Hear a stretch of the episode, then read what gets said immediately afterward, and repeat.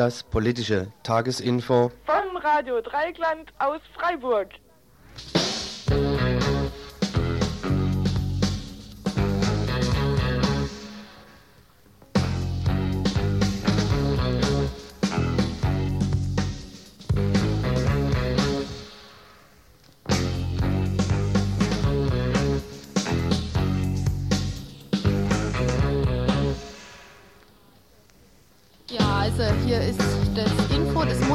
Montagsinfo von Radio Dreieckland. Ähm, es gibt heute drei Schwerpunktthemen. beim ersten Thema geht es um die Demo am vergangenen Samstag. Da hört ihr zwei Ausschnitte, äh, Ausschnitte aus zwei Redebeiträgen. Ähm, dann, Gerti, um was wird es noch gehen? Ja, das zweite ist eigentlich eine kleine Posse, die da irgendwo in Lörrach sich abspielt. In der Lörrach wurde ein Haus besetzt, die Straße Nummer 3. Und da habe ich eigentlich Gespräche geführt mit zwei Gemeinderatsmitgliedern. Ja, und als drittes, ich habe leider ähm, die Hintergrundmusik etwas zu laut gehabt. Noch kein Kopfhörer auf, Entschuldigung. Also als drittes äh, hört ihr einen Ausschnitt aus einem Vortrag von äh, Karam Keller zu den Hintergründen des Golfkriegs.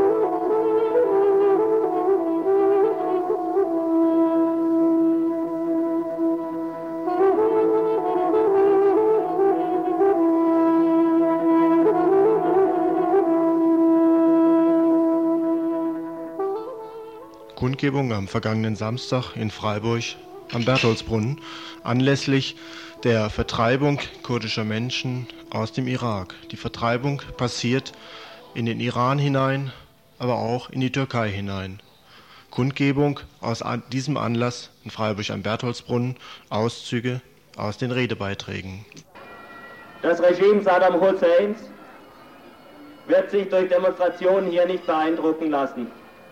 Eine militärische Intervention westlicher Staaten, vor allem der USA, lehnen wir ab, weil wir an ihre neutrale Rolle nicht glauben. Die Wahrung der Menschenrechte fällt unseren Regierungen immer dann heftig ein, wenn sich mit ihrer angeblichen Verteidigung auch eigene Interessen durchsetzen lassen. Bis zur Besetzung Kuwaits war der Irak quasi ein Verbündeter des Westens. Er bekam im Krieg gegen den Iran nicht nur jede Menge Waffen, und zwar nicht nur illegal, sondern auch hochoffiziell, sondern auch taktische Informationen über Satellitenaufnahmen. Die US-Flotte marschierte ihn zu seinem Flankenschutz auf. Über Menschenrechtsverletzungen und Giftgaseinsätze gegen iranische Truppen und dann vor allen Dingen in Kurdistan gegen die Zivilbevölkerung wurde großzügig hinweggesehen. Nach der Besetzung Kuwaits ging dann der UN-Sicherheitsrat mit ungewohnter Härte vor. Ein Embargo wurde verhängt, das Lebensmittel und Medikamente einschloss. Sofort nach Beendigung des Aufmarsches der alliierten Streitkräfte wurde Luftkrieg eröffnet. Die hohen Opfer, die der Krieg gekostet hat, wurden damit entschuldigt, dass das irakische Volk Saddam stürzen solle. Präsident Bush hat mehrfach zum Aufstand gegen Saddam aufgerufen.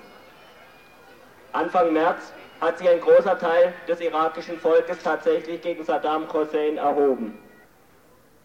In wenigen Tagen wurden zahlreiche Städte befreit.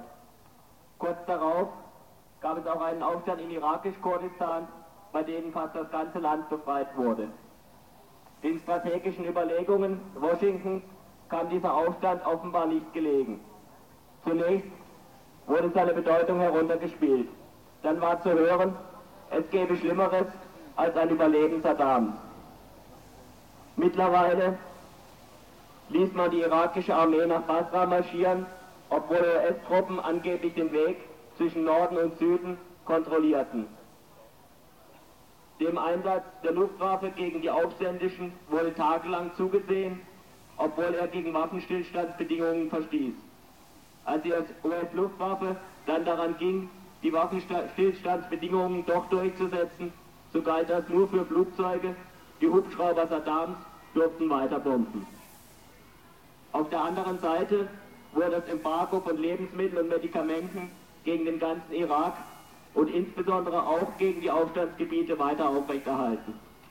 Nun, nachdem der Aufstand militärisch weitgehend zusammengebrochen ist, sind offizielle Verurteilungen der Saddam-Truppen jederzeit zu haben.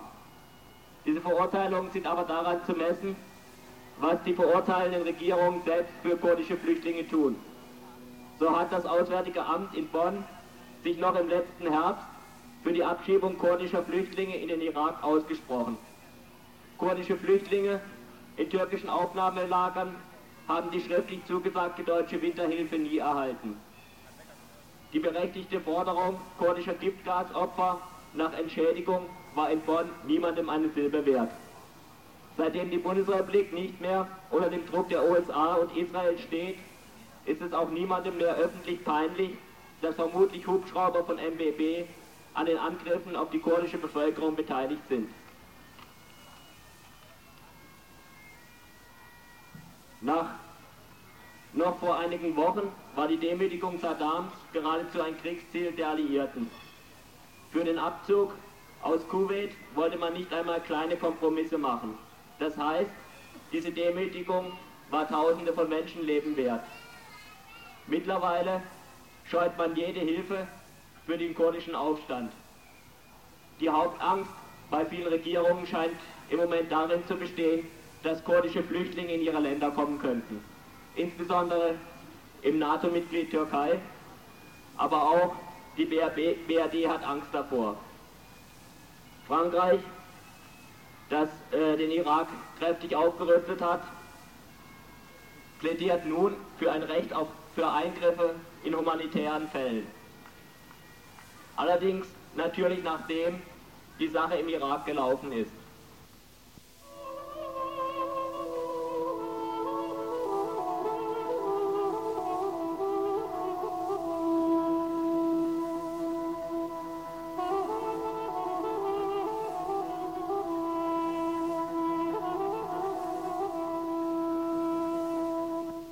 Vergangenen Samstag eine Kundgebung zur Unterstützung der kurdischen Flüchtlinge, die vom Irak, vom irakischen Regime vertrieben worden sind. Dies zunächst ein Beitrag aus der Türkei-Kurdistan-Gruppe, nun anschließend noch ein Redebeitrag von einem kurdischen Genossen in Freiburg am Bertholdsbrunnen. Während, während Golfkrieges, sogenannte Golfkrieges, die Alliierten, die Alliierten haben äh, angeblich irakischen Diktator bekämpft. Nein, sie haben ganze Kurdistan zerbombt. Also der ganze Krieg, Golfkrieg, auf kurdischem Boden geschehen. Und warum dieser Golfkrieg begonnen hat, zerstreiten sich heute die Geister. Aber eine Sache ist klar, die Imperialisten wollten, wollten und wollen im Nahen Osten eine neue Ordnung herstellen. Das heißt, Kurdistan nochmal aufteilen. Das ist dieser Schmerz, dass die Imperialisten nicht so einfach lösen können. Es war zwei Gründe nach unserer Meinung, dass dieser Krieg begann. Erstens, die Völker wollen nicht mehr unter grausamen Weise leben. Und zweitens, die Imperialisten weltweit befinden sich in einer Krise. Sie müssen diese Krise lösen. Das ist auch schmerzhaft für sie, dass sie nicht so einfach friedlich das lösen können. An der Nahen Osten ist wie ein Pulverfass. Von einer Seite die Völker, nationalen Befreiungsbewegungen, unter, unter Führung der nationalen Befreiungsbewegungen kämpfen für ihren Unabhängigkeit Und von einer Seite die unterdrückte, arbeitende, werktätigen Menschen kämpfen um ihr soziales Leben, menschenfreundliches Leben. Weltweit, wenn wir das angucken, werden wir sehen, dass es revolutionäre, objektive Bedingungen sind reif. Die Imperialisten wissen das auch. Und von einer Seite haben sie den Saddam Hussein als einen Gegner proklamiert und von einer Seite, wenn es um Kurdistan geht, haben sie es, alle haben sich wieder zusammengetan. Wenn wir diese ganze Sache nochmal noch mal angucken, werden wir sehen, dass ein unabhängiges Kurdistan für die ganze reaktionären Regime und für die ganzen Imperialisten undenkbar. Aber wofür, warum, warum dieser kurdische Aufstand in den letzten Tagen blutig niederschlagen konnten, das ist auch, dass manche kurdische Befreiungsbewegungen eine falsche Politik betrieben haben. Das kurdische Volk ist der eigene, eigentlich, eigentlichste Grundkraft, das Kurdistan befreien wird. Das ist unsere Meinung. Seit 1984 unter Führung der PKK begonnene kurdische Befreiungsbewegung zeigt das deutlich, wie das kurdische Volk fähig ist, Kurdistan zu befreien. Es hat auch in den letzten Wochen gezeigt, in ganze Nordwestkurdistan, wie das kurdische Volk den Imperialisten, den Kolonialisten Angst ein, eingejagt haben. Heute, kurdische Volk braucht eure Solidarität noch mehr. Das kurdische Volk kämpft und das kurdische Volk wird siegen. Hoch die internationale Solidarität. پشمرگه سلاول و ادوتاوه پشمرگه تو فدای گلیمی پشمرگه تو جنگاور ترچیایی پشمرگه تو ترس و خوفات لیکت پار و دشمنایی پشمرگه تو سمبولا سرخکون و آزادیامی Und ich möchte jetzt an dieser Stelle noch auf eine. Soweit Ausschnitte aus zwei Redebeiträgen zur Kundgebung für die kurdischen Menschen, die vom Irak vertrieben werden, am vergangenen Samstag in Freiburg am Bertholdsbrunnen.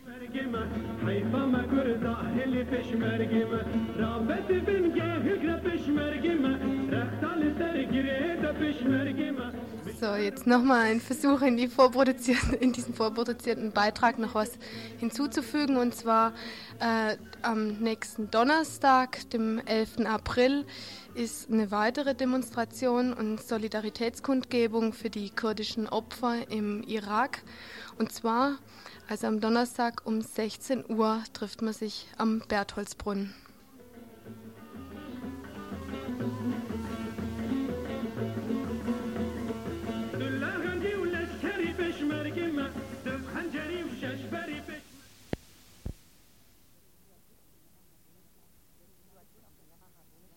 Die Situation auf dem Lörracher Wohnungsmarkt wird immer bedrückender. Lörrach, 5.3.91 in der Oberbadischen Zeitung steht zu lesen, über 7500 Menschen suchen ein Obdach. 430 Mark für 27 Quadratmeter Unterkunft, ortsübliche Miete in Anführungszeichen. 3000 Wohnungssuchende sind alleine bei der städtischen Wohnbaugesellschaft registriert. Es existieren Listen mit einer Wartezeit bis zu circa drei Jahren für Wohnungssuchende. Durch steigende Mieten wird Wohnraum immer mehr zum Luxusartikel. Mieterbundvorsitzender Günter Schremp meint, die Auslese auf dem Wohnungsmarkt ist brutal. Lörrach, der 28. März 1991. Kirchstraße Nummer 3 wird instand besetzt. Ich zitiere aus dem Flugblatt. Aufgrund der momentanen Wohnungsnot und der Auslese, die auf dem Wohnungsmarkt betrieben wird, haben wir die Kirchstraße 3 heute früh besetzt. Es ist uns bewusst, dass wir damit einen Schritt in die Illegalität gemacht haben. Wir, das sind junge Menschen, denen es aufgrund sozialer Verhältnisse und momentaner Wohnungspolitik unmöglich gemacht worden ist, eine Unterkunft zu finden. Das Haus in der Kirchstraße Nummer 3 stand nun schon seit circa vier Jahren leer. Möglicher Wohnraum wurde dadurch Wohnungssuchenden vorenthalten. Die Begründung des Gemeinderates, dass dieses Haus nicht mehr bewohnbar sei, akzeptieren wir nicht. Wir sind bereit, dieses Haus mit den uns zur Verfügung stehenden Mitteln zu renovieren, um darin zu wohnen. Die Stadt spricht allerdings von unrentablen Sanierungskosten. Bei uns wirft sich da die Frage auf, was der Stadt Lörrach wichtiger ist, die Wohnungsnot zu bekämpfen oder mit ihr Gewinn zu erwirtschaften, zumal es nämlich ihr Haus ist. Wir stellen keinen Besitzanspruch, sondern wollen mit der Stadt Lörrach ein reguläres Mietverhältnis eingehen. Deshalb haben wir auch eine Monatsmiete auf das Konto der Stadt Lörrach überwiesen. Diese Miete allerdings besitzt nur symbolischen Charakter und soll kein Maßstab sein für einen zukünftigen Mietvertrag. Wir warten auf ein faires und unseren Verhältnissen entsprechendes Angebot der Stadt Lörrach. Wir sind zu Verhandlungen bereit. Unterschrift die Besetzerin. Ein sehr ange einseitiges Angebot, das mit den Verhandlungen, denn der OB von Lörrach sieht überhaupt keine Veranlassung, mit den Besetzern und Besetzerinnen zu verhandeln. Er wollte sich auf kein Gespräch einlassen und erklärte nur lapidar, dass er räumen lässt, sobald er das Haus benötige. Und statt eines Gespräches erhielten die Besetzer für den darauffolgenden Tag einen Termin beim Herrn Schmidt von der Rechtsabteilung. Bei diesem Treffen allerdings stellte sich heraus, dass dieser Herr Schmidt von der Rechtsabteilung nicht befugt war, irgendwelche Entscheidungen zu treffen. Das geschah am Dienstag nach der Besetzung, den 2. April. Am 4. April wurde kurzfristig eine Hauptausschusssitzung des Gemeinderats einberufen.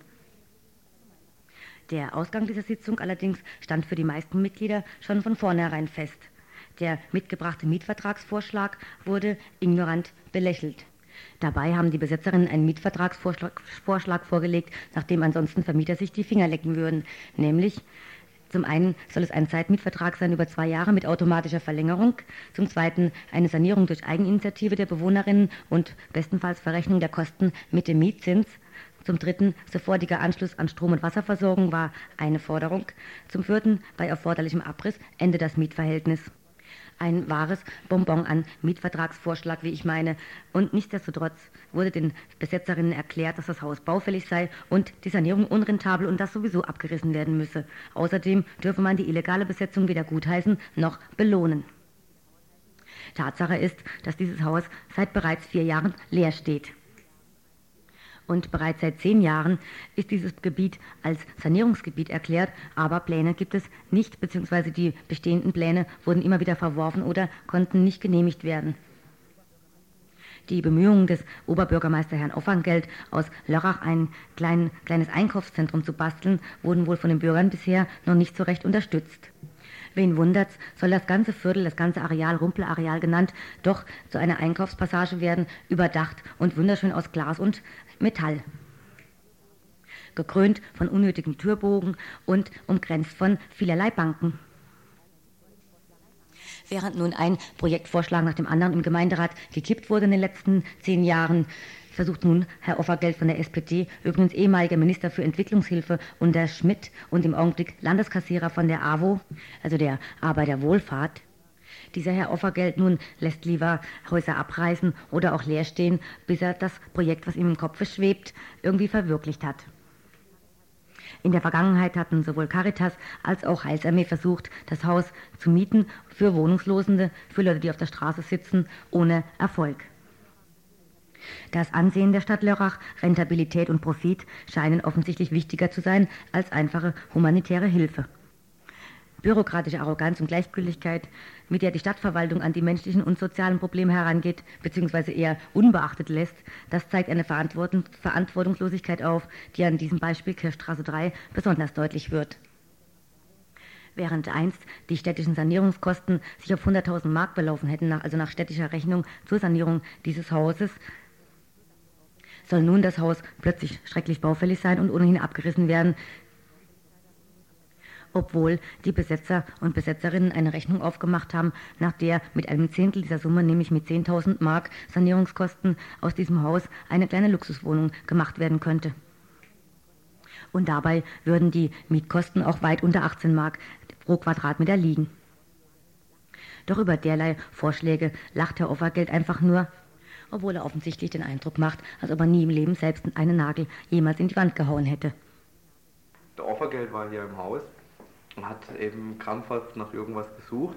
Und dann hat er gedacht, er findet was und ist an die Leitung gegangen und hat gemeint, die ist rostig. Und der Team hat, hat dann ganz locker so gegen die Leitung geklopft und gemeint, Herr Offergeld, Kunststoff kann nicht rosten. Aber nachdem er denn auch noch einen frisch aufgewischten Küchenboden als feucht und vermodert bezeichnete, war dann spätestens klar, dass es darum nicht geht. Ich befragte Herrn Konrad Bauer von der Grünen nach seiner Einschätzung. Und äh, jetzt äh, ist es also politisch so, also ich habe auch den Parteien gesagt und auch dem Oberbürgermeister, ist, ist an sich ein, ein, Witz, weil ja normalerweise junge Leute ja, also der wird denen immer vorwirft, sie werden Vandalismus betreiben, äh, nun also zerstören. Jetzt haben wir mal eine Gruppe, die aufbauen will und die ein eigenes Projekt hat. Äh, und äh, jetzt äh, werden die Leute nun also dann unterdrückt. Ne? Und äh, das ist die Lage und jetzt äh, ist natürlich jetzt da ein Prozess, der ein, einerseits in Richtung Mobilisierung der Öffentlichkeit geht, ne, äh, wo also dann die, sie machen jetzt also äh, nun Öffentlichkeitsarbeit, machen Flugblätter und dann am Samstag eine Demonstration. Und jetzt äh, wird also verbunden, also damit auch äh, dann die Diskussion über Wohnungsnot in Lörrach. Das kommt jetzt alles dann zusammen so, ne? Ja, da haben wir den Salat. Aber nun, äh, dieses Sanierungsgebiet ist ja schon seit zehn Jahren Sanierungsgebiet und es ist also immer schon, es gibt immer neue Pläne. Und da ist im Moment, also da habe ich eine Übersicht, weil ich in der Kommission selber drin bin, nichts in Sicht, dass also jetzt vor fünf Jahren da was passiert. Das heißt auf Deutsch, man muss den Jugendlichen Recht geben. Und, äh, äh, und der weitere Witz ist, dass die Stadt jetzt hat vorher das Haus jetzt vier Jahre leer stehen lassen. Äh, wo es nicht gebraucht wurde. Und das ist natürlich, äh, da muss man also auch in der Diskussion ganz klar sagen, ähm, also Rechtsstandpunkt ist ja, äh, ist ja okay, es ist eine Rechtswidrigkeit, wenn jemand ein Haus besetzt, ist klar. Auf der anderen Seite ist natürlich auch ein Unrecht, wenn jemand ein Haus bei dieser großen Wohnungsnot vier Jahre leer stehen lässt. Ne? Das ist ganz klar. Und es gibt auch eine Sozialbindung des Eigentums im Grundgesetz. Das ist die andere Seite. Ne? Die Frage nach Ungerechtigkeit oder gezielter Politik beantwortete Herr Bauer so. Sagen, das ist einfach Dummheit. Ne? Den Hauptgrund für diese Dummheit oder die Hauptbegründung für diese Dummheit sieht Herr Bauer darin, dass es in vielen Städten in Deutschland hier bereits Besetzer gibt, die nachträglich durch Mietverträge legalisiert wurden, zum einen und zum anderen, dass in Basel quasi nebenan im Augenblick auch ein Haus besetzt ist, nämlich in der Müllhauser Straße und dass diese Szenen sich da selbstverständlich solidarisieren werden. Aber OB Offergeld meint, was nicht sein kann, darf nicht sein und so kann Herr Bauer nur bemängeln, was da in der Hauptausschussverwaltung vonstatten gegangen ist. Normalerweise könnte er ja praktisch der Gemeinderat gar nicht Einfluss beziehen. Das ist eine Angelegenheit äh, des, äh, der Ortspolizeibehörde. Wenn ein, ein, Haus besetzt wird und ein, ein, ein Hausfriedensbruch, da braucht er keinen Gemeinderat dazu. Ne? Also rechtlich gesehen. Aber er hat es doch äh, gemacht, also so schlau ist er natürlich, hat es am letzten Donnerstag in den Hauptausschuss gebracht, in dem ich selber auch drin sitze. Und äh, dann hat er dann, also dann kamen also ungefähr 70 Jugendliche und dann hat er sich äh, und dann hat er abstimmen lassen und dann hat also dann der Hauptausschuss also äh, gegen meine Stimme äh, dann also alle anderen CDU, SPD, Freie Wähler und FDP haben dafür gestimmt, dass äh, äh, dass es rechtswidrig ist und dass es geräumt werden muss und dass es gar nichts anderes gibt. Es gibt keine Verträge. Also den härtesten Standpunkt, den man sich vorstellen kann. Ja? Und äh, mit, diesem, äh, mit dieser Entscheidung im Rücken sagt er jetzt, also bitteschön, der Gemeinderat mit Ausnahme von den Grünen will das ja auch so, also es wird geräumt. Ne? Die Polizei warnte an diesem 4. April allerdings dann auch schon die Besetzer vor, vor einer eventuellen Räumung, die allerdings bislang noch nicht eingetreten ist und hoffentlich auch noch lange auf sich warten lässt. Denn immerhin stellt sich die Frage, ob eine Stadt wie Lörrach mit 45.000 Einwohnern und 7.500 offiziell anerkannten Wohnungssuchenden sich eine solche Reaktion überhaupt leisten kann.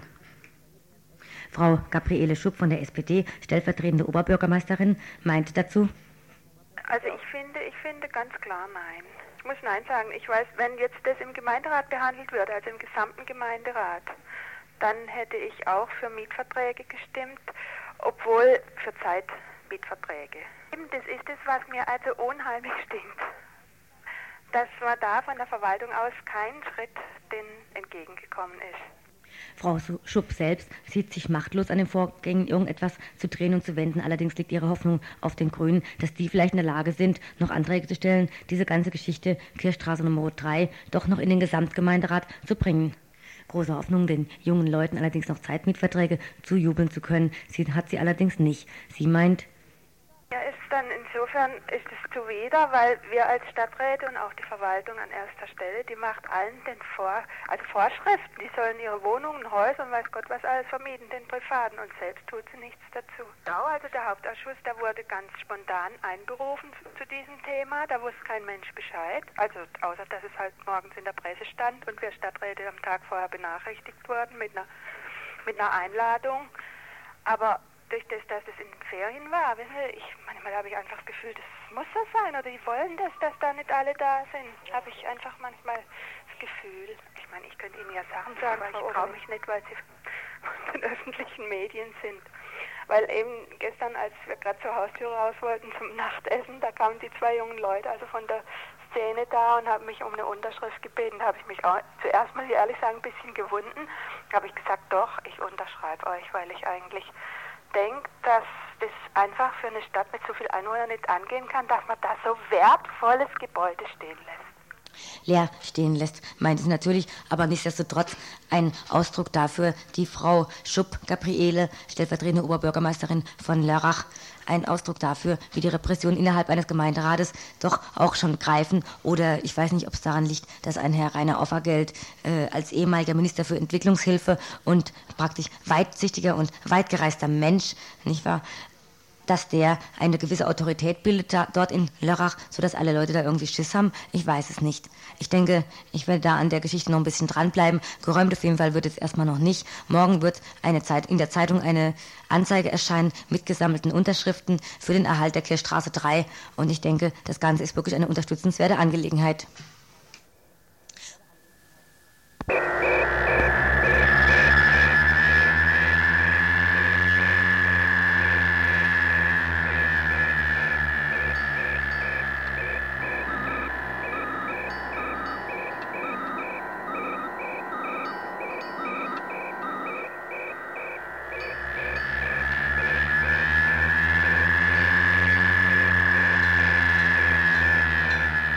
Ja, in dem Zusammenhang habe ich noch ganz vergessen, am Samstag wird in Lörrach eine Demo für den Erhalt der Kirchstraße 3 stattfinden.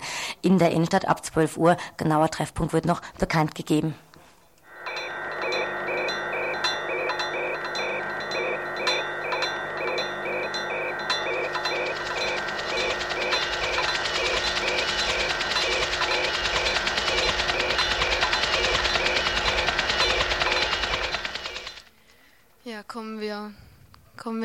Zu dem Ausschnitt aus dem Vortrag von Karam Keller. Karam Keller ist Dozent an der Uni in Hamburg. Die Veranstaltung fand statt am 24. Februar diesen Jahres zum Thema Hintergründe des Golfkriegs. Und die Auszüge beziehen sich auf die internationalen Kräfteverschiebungen.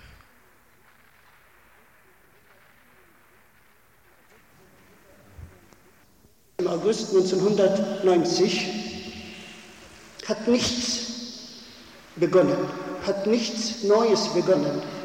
Der Golfkrieg hat nicht am 17. Januar oder am 8. August oder am 2. August 90 begonnen. Der Golfkonflikt besteht seit 152 Jahren.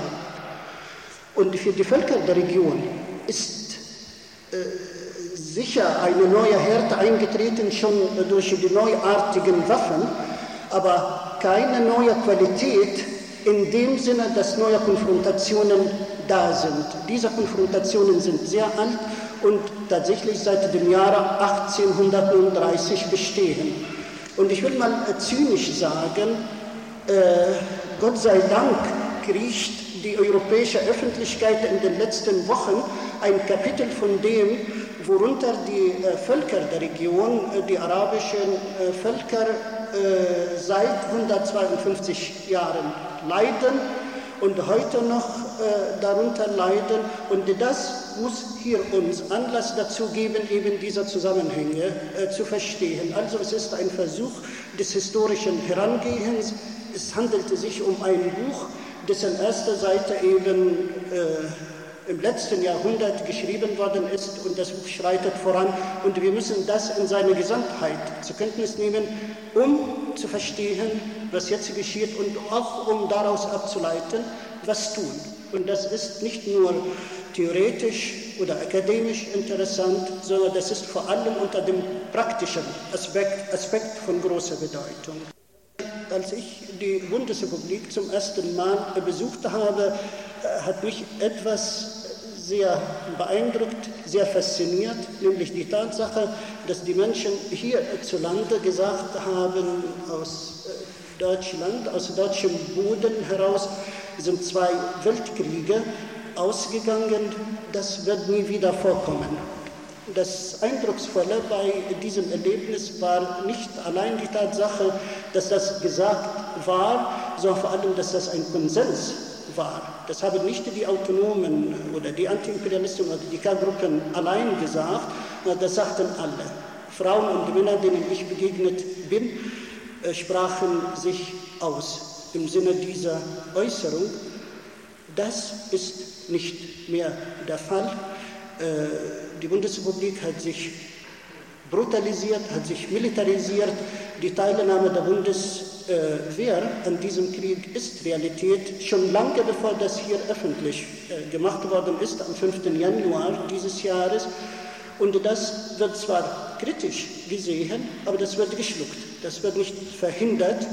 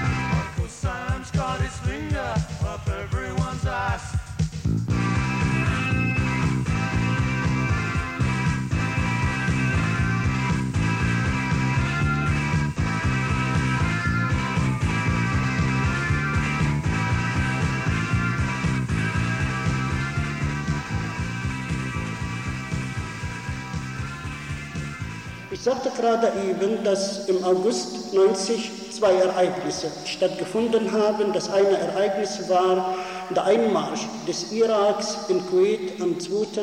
August 90. Und das zweite, das zweite Ereignis war die US-NATO-Aggression am 8. August 90. Diese beiden Dinge stehen nicht in einem Zusammenhang zueinander. Sie hängen nicht miteinander kausal. Sie sind zwei Ereignisse, die hintereinander stattgefunden haben, aber der Zusammenhang, äh, der hergestellt war, ist rein propagandistisch. Es besteht keine Kausalität zwischen den beiden. Das letztere Ereignis begründet sich durch das erstere, ist aber nicht durch das erstere verursacht worden. Die militärische Präsenz der USA auf der Halbinsel ist sehr viel länger und sehr viel älter. Und äh, ich habe hier in Freiburg äh, bei einer Veranstaltung äh, aus Solidarität gegen die israelische Aggression gegen den Libanon äh, das WHNS-Abkommen äh, analysiert und schon damals gesagt, äh, vielleicht erinnern sich Frauen und Männer von euch, die dabei waren, daran, dass ich gesagt habe, die, Bund die USA haben aus der Bundesrepublik 93.000 Soldaten abgezogen an den Golf, um sie auch gegen die Befreiungsbewegungen dort einzusetzen und auch äh, um Israel logistisch zu unterstützen bei der Aggression gegen den Libanon 82. Das waren 100.000 US-amerikanische Soldaten, die dort eingesetzt waren. Das WHMS-Abkommen hat den Zweck, dass die Bundeswehr damals dieser, äh, diesen Abzug von US-Soldaten aus äh, der Bundesrepublik ersetzen soll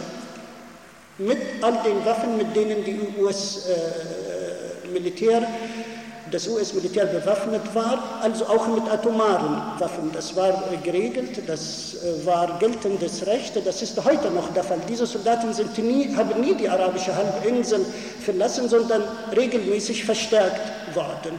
Zu diesem Zeitpunkt war die irakische Führung, die jetzt auch an der Macht ist, noch damals im Amt und die war vor allem ein Lieblingskind bundesdeutscher Politik und Saddam Hussein auch war in seinem Amt damals und war noch ein äh, Zögling der äh, westlichen Regierungen. Insofern äh, verstehe ich nicht, warum die Leute so schnell darauf reinfallen, wenn ihnen äh, heute Ursachen suggeriert werden, die keine sind.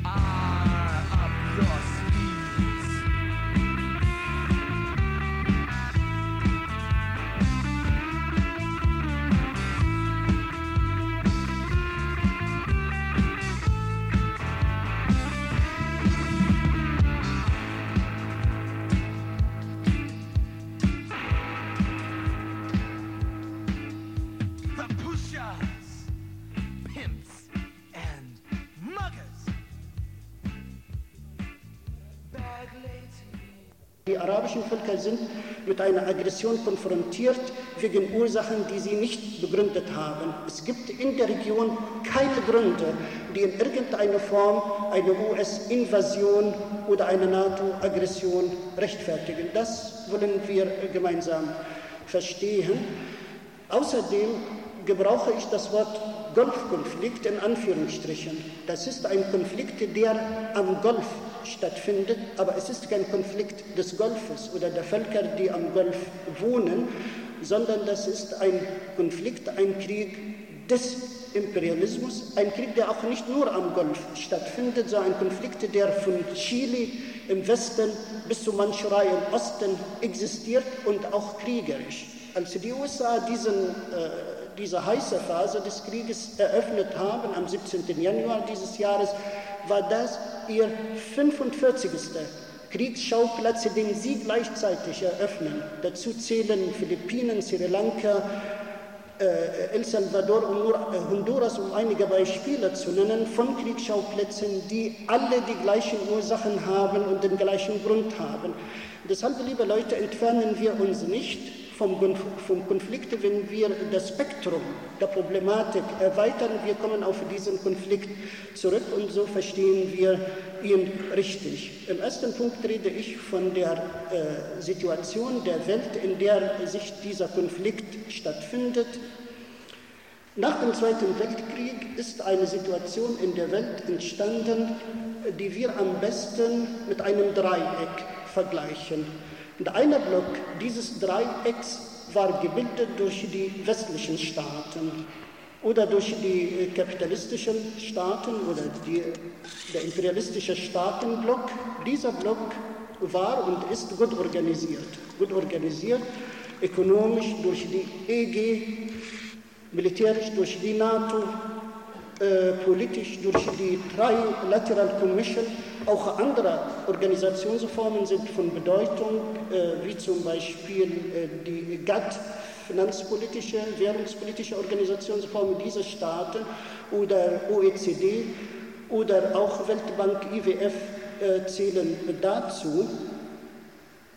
Der zweite Block in diesem Dreieck war gebildet durch die Länder des Realsozialismus. Auch diese Länder waren gut organisiert, ökonomisch durch den RGW, politisch durch verschiedene Foren, die die regierenden Parteien zusammengeschlossen, zusammengefasst haben und militärisch auch durch den Warschauer Pakt.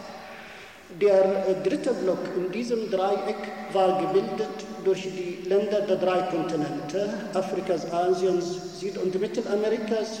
Ihr stellt fest, dass ich den Ausdruck Dritte Welt vermeide, weil diskriminierend, weil unwissenschaftlich und unfachlich. Es gibt keine Begründung, warum die die dritte Welt heißen soll. Auch dieser dritte Block äh, war gut organisiert, relativ, aber nicht so gut wie die beiden anderen Blöcke. Vor allem war aber dieser Block objektiv äh, gezwungen, äh, sich zusammenzuschließen, weil er mit den gleichen Problemen konfrontiert war, äh, die gleichen Gegensätze hatte äh, hat es nie aber erreicht, einen solchen Organisationsgrad zu erreichen, wie er beim ersten oder beim sozialistischen Staatenblock der Fall gewesen war. Nun, aus diesem strategischen Dreieck hat, äh, haben die USA sehr frühzeitig ihre Gegenstrategien entwickelt, die natürlich im politikwissenschaftlichen Jargon der USA unter dem Namen äh, laufen äh, Sicherheitspolitik, Sicherheitsstrategie der USA, was ja identisch ist mit äh, imperialistischer Strategie, Globalstrategie, Einkreisungsstrategien. Der Ausdruck Sicherheit ist ein euphemischer Ausdruck und schon äh, Kissinger und Brzezinski haben äh, dazu eine Menge geschrieben, auch die Politikwissenschaft der USA ist davon geprägt. Äh, ich kürze ein bisschen ab und komme zu dem Ergebnis. Diese Sicherheitspolitik hat folgende Doktrinen festgelegt, dass die Zukunft der Welt davon abhängig sein wird, welche zwei Blöcke dieses strategischen Dreiecks äh, sich miteinander verbünden. Wenn es also gelingt, dass der Realsozialismus mit den Befreiungsbewegungen sich verbünden, eine Allianz bilden, gehört die Zukunft der Welt, der Welt äh, dem Sozialismus und der Freiheit und dann eben ist äh, unserer Interessen, also imperialistische Interessen am Ende und Kapitalismus AD. Deshalb müsste der Imperialismus eine Gegenstrategie entwickeln, nämlich dieses Bündnis äh, des Sozialismus mit den Befreiungsbewegungen verhindern und dafür äh, ein, ein, ein, ein, ein, ein anderes Bündnis einführen, was das erstere ersetzt. Und schon früh haben diese Strategen äh, die, das Ergebnis abgeleitet, die Spannungen zu Osteuropa abzubauen, um mit dem eigentlichen Feind, nämlich mit der nationalen Befreiungsbewegung, fertig zu werden. Dieser Satz, liebe Leute, sage ich hier nicht aus Gründen, mich jetzt zu profilieren für, für euch, sondern gerade dieser Satz ist Inhalt der großen Auseinandersetzung mit der Friedensbewegung in der Bundesrepublik seit zehn Jahren. Und wir haben, und ich auch, die größte Schwierigkeit, hier Einsicht zu machen, dass zum Beispiel der Abbau der Spannungen in Europa uns nicht dem Frieden näher bringt, sondern wir sind von diesem Frieden noch nie so weit entfernt gewesen wie jetzt.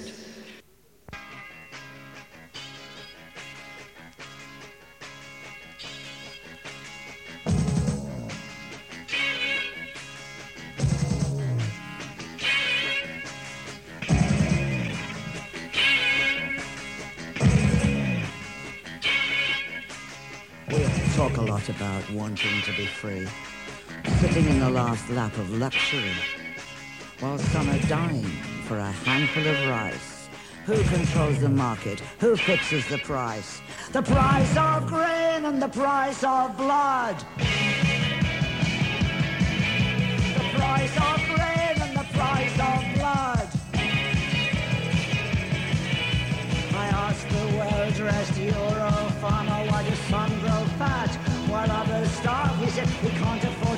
food to Ethiopia. Be realistic, this ain't utopia. The price of rain, the price of blood. They're dumping potatoes and burning grain and pouring fresh milk down the drain. While rich young things in brand new cars, they fast and loose like superstars. The price of rain,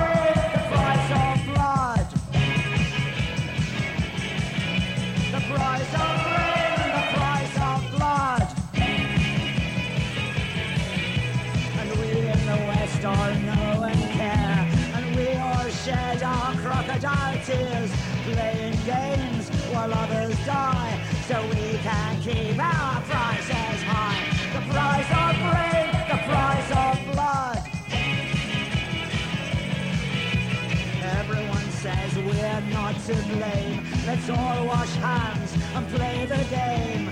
Boom and slump, waste and glut. The currency is human blood. The price of rain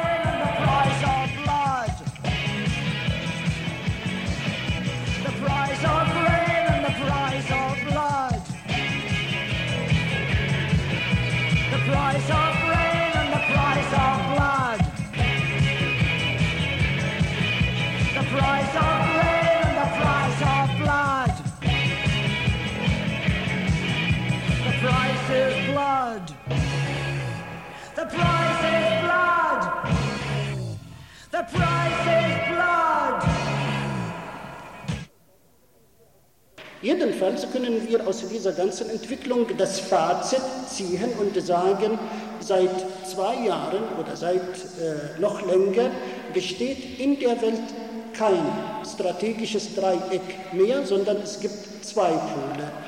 Ein Pol, gebildet von den westlichen Staaten im Norden der, äh, des Globus von den kapitalistisch-imperialistischen Staaten auf der einen Seite und der andere Pol wird gebildet von den drei Kontinenten. Und dann können die USA ihre Vernichtungspolitik und ihre Herrschaftsinteressen und Ausbeutungsabsichten gegen diese Völker weniger gehemmt als sie bisher durchsetzen.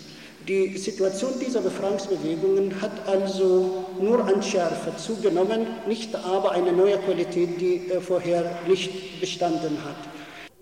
Diese Polarisierung hat neue Probleme geschaffen, die von uns vor allem registriert werden sollen. Ich fasse das in Thesen kurz zusammen, die stehen natürlich äh, nachher zur Diskussion. Die erste These ist die Ost-West-Annäherung oder das, was so bezeichnet wird, ist die wichtigste Vorbereitung zu dem, was jetzt geschieht am Golf und auch gegen andere Völker. Das habe ich gesagt, aber ich will das selber wiederholen mit den Worten des, dessen, der nicht in dieser Frage verdächtigt gemacht werden kann, nämlich mit den Worten des US-Außenministers Baker. Er hat bei seinem Besuch vor äh, den US-Truppen in Arabien am 4.11. wörtlich gesagt, dies ist unsere erste Konfrontation nach dem Ende des Kalten Krieges. Wir haben diesen Kalten Krieg beendet, also soweit das Zitat jetzt, also mein Kommentar dazu. Wir haben diesen Kalten Krieg beendet, um gerade das zu tun, wozu ihr hier seid. Die zweite These dazu lautet, dass die Situation der Befreiungsbewegungen hat sich aufgrund des, äh, der Auflösung dieses Dreiecks ungeheuer verschärft. Aber diese Verschärfung ist nicht Folge des Ausbleibens der Hilfe des großen Bruders in der Sowjetunion. Diese Hilfe war nie äh, so äh, gestaltet, wie die Befreiungsbewegungen wirklich sie brauchten, sondern vor allem hat sich die Situation der nationalen Befreiung deshalb verschärft, weil erstmalig seit 1945 die USA ihr ganzes Vernichtungspotenzial gegen die Befreiungsbewegung konzentrieren können, dadurch, dass sie nämlich ihre Potenziale von Mitteleuropa dahin äh, transportieren konnten.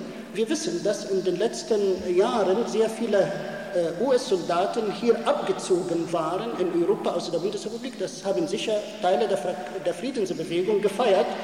Aber sie haben sich nicht darum gekümmert, wohin mit diesen Soldaten. Sie sind nicht in den zivilen Zustand äh, versetzt worden, sie sind nicht in ihre Heimat zurückgekehrt worden, sie sind ohne Ausnahme an den Golf geschickt worden, hauptsächlich an den Golf geschickt worden. Und ich kann die Zahl von 500.000 US-Soldaten, die jetzt am Golf geworfen sind, äh, aufschlüsseln, ist im Augenblick etwas unwichtig. Ich will ergebnisweise sagen, dass die USA ungeheuer wenig, relativ sehr wenig von den USA selber mobil gemacht haben für diesen Krieg und das ist nicht höher als, nicht mehr als 50.000. Also Etwa 10 Prozent dieser Zahl ist wirklich mobil gemacht worden. Die meisten standen schon vorher. Wenn diese Frage interessiert, bitte ich euch, die mir nachher zu stellen. Ich kann ganz genau aufschlüsseln, wie diese halbe Million US-Soldaten zusammengestellt worden sind. Also die Verschärfung der Lage der nationalen Befreiungsbewegungen verpflichtet uns hier zu mehr Solidarität. Äh, dazu noch die dritte These das, was ich in, äh, bei Einladungen von Friedensforen äh, vor äh, acht und neun Jahren immer gesagt habe, ohne dass das wirklich ein entsprechendes Echo findet, will ich heute mit großer Nachdrücklichkeit wiederholen. Es heißt nämlich, es gibt keinen Frieden in der Welt ohne die Freiheit der Völker. Die Freiheit der Völker ist die Vorbedingung des Friedens.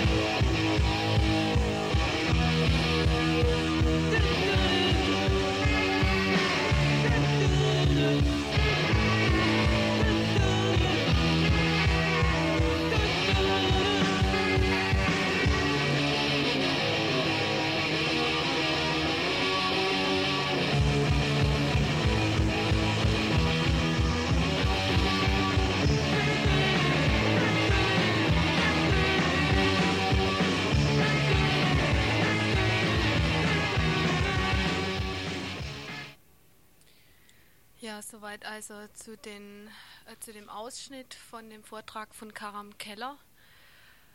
Ähm, kommen wir jetzt zu den, ähm, zu den Veranstaltungshinweisen. Und zwar ist heute Abend äh, das Treffen des Komitees gegen den Krieg am Golf, also heute Abend um 20 Uhr im GNN Verlag in der Spechtpassage. Dann morgen, Dienstag, gibt es wahrscheinlich wieder Volksküche, das heißt ganz bestimmt Volksküche, und zwar in der Habsburger Straße 44, ähm, Habsburger Straße äh, 9 in, ähm, in einem Café oben. Was zu essen gibt, das weiß ich noch nicht. Mittwoch, übermorgen, am 10. April um 19 Uhr, trifft sich das Blockadeplenum, um zu überlegen, wie es weitergehen soll. Also um 19 Uhr, und zwar im KG 1 und ja, das ist im Aula Vorraum, genau. Mittwoch 19 Uhr KG 1 Aula Vorraum. Und dann will ich nochmal die äh, Ankündigung der Demo, Demo am Donnerstag wiederholen. Das ist also am Donnerstag um 16 Uhr äh, trifft man sich am Bertholdsbrunnen das ist eine Solidaritätskundgebung und Demonstration für die kurdischen Opfer im Irak.